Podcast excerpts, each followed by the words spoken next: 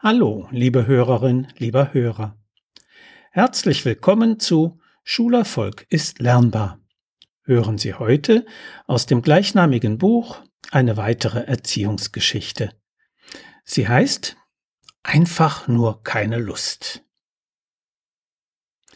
Es ist nicht so, wie Sie eben die Ängstlichkeit vor dem Misserfolg beschrieben haben, erklärt mir eine Mutter nach dem Vortrag über die Stärkung der schulischen Leistungsmotivation sondern Justin hat einfach nur keine Lust auf Hausaufgaben. Er geht lieber raus spielen.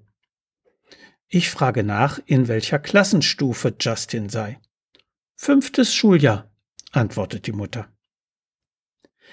Wer Kinder liebt, hat sicher viel Verständnis für alle Justins dieser Welt. Nicht immer ist Schule für Kinder und Jugendliche so attraktiv wie ihre bevorzugten Freizeitbeschäftigungen. Klar, dass sie sich lieber mit Freunden treffen, auf der Straße kicken oder im Internet surfen und chatten. Aber irgendwann soll Justin einmal seinen Lebensunterhalt selbst verdienen können. Damit das möglichst allen Kindern später gelingt, hat unser Staat Schulen eingerichtet und die Schulpflicht festgelegt.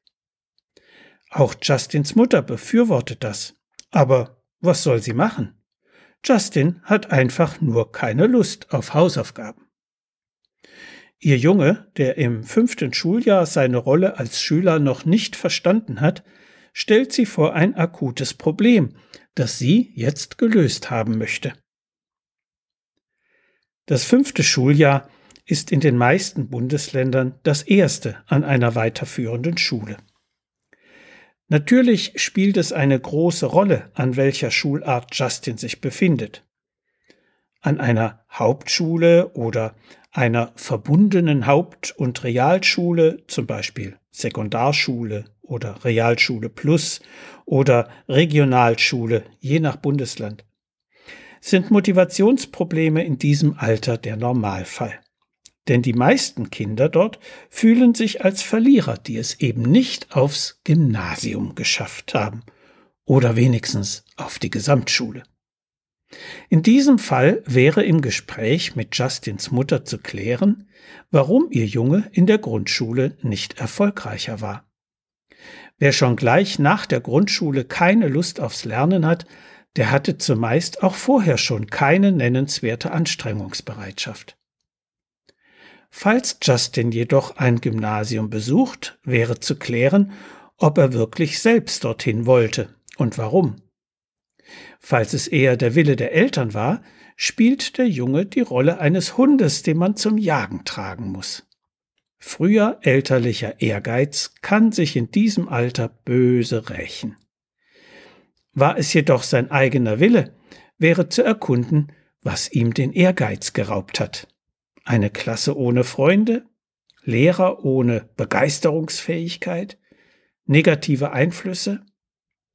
In solchen Fällen ist eine professionelle Beratung hilfreich, etwa beim schulpsychologischen Dienst. Aber für die Mutter lösen kann das Problem niemand, wenn sie es nicht selbst lösen will.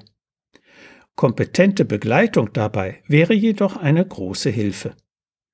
In ihrer Rolle als Erziehende muss sie Justin ihren Standpunkt erläutern, dass er seine Freizeitbedürfnisse nur in dem Rahmen befriedigen kann, den ihm die Erledigung seiner Pflichten lässt.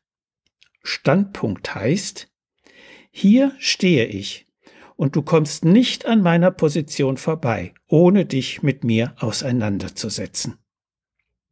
Diese Auseinandersetzung mit elterlichen Standpunkten brauchen alle Kinder und besonders Pubertierende, um ihre Identität und eine gesunde, selbstbewusste Persönlichkeit zu entwickeln.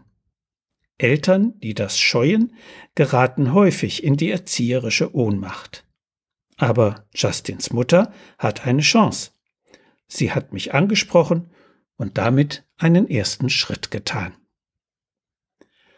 So viel für heute.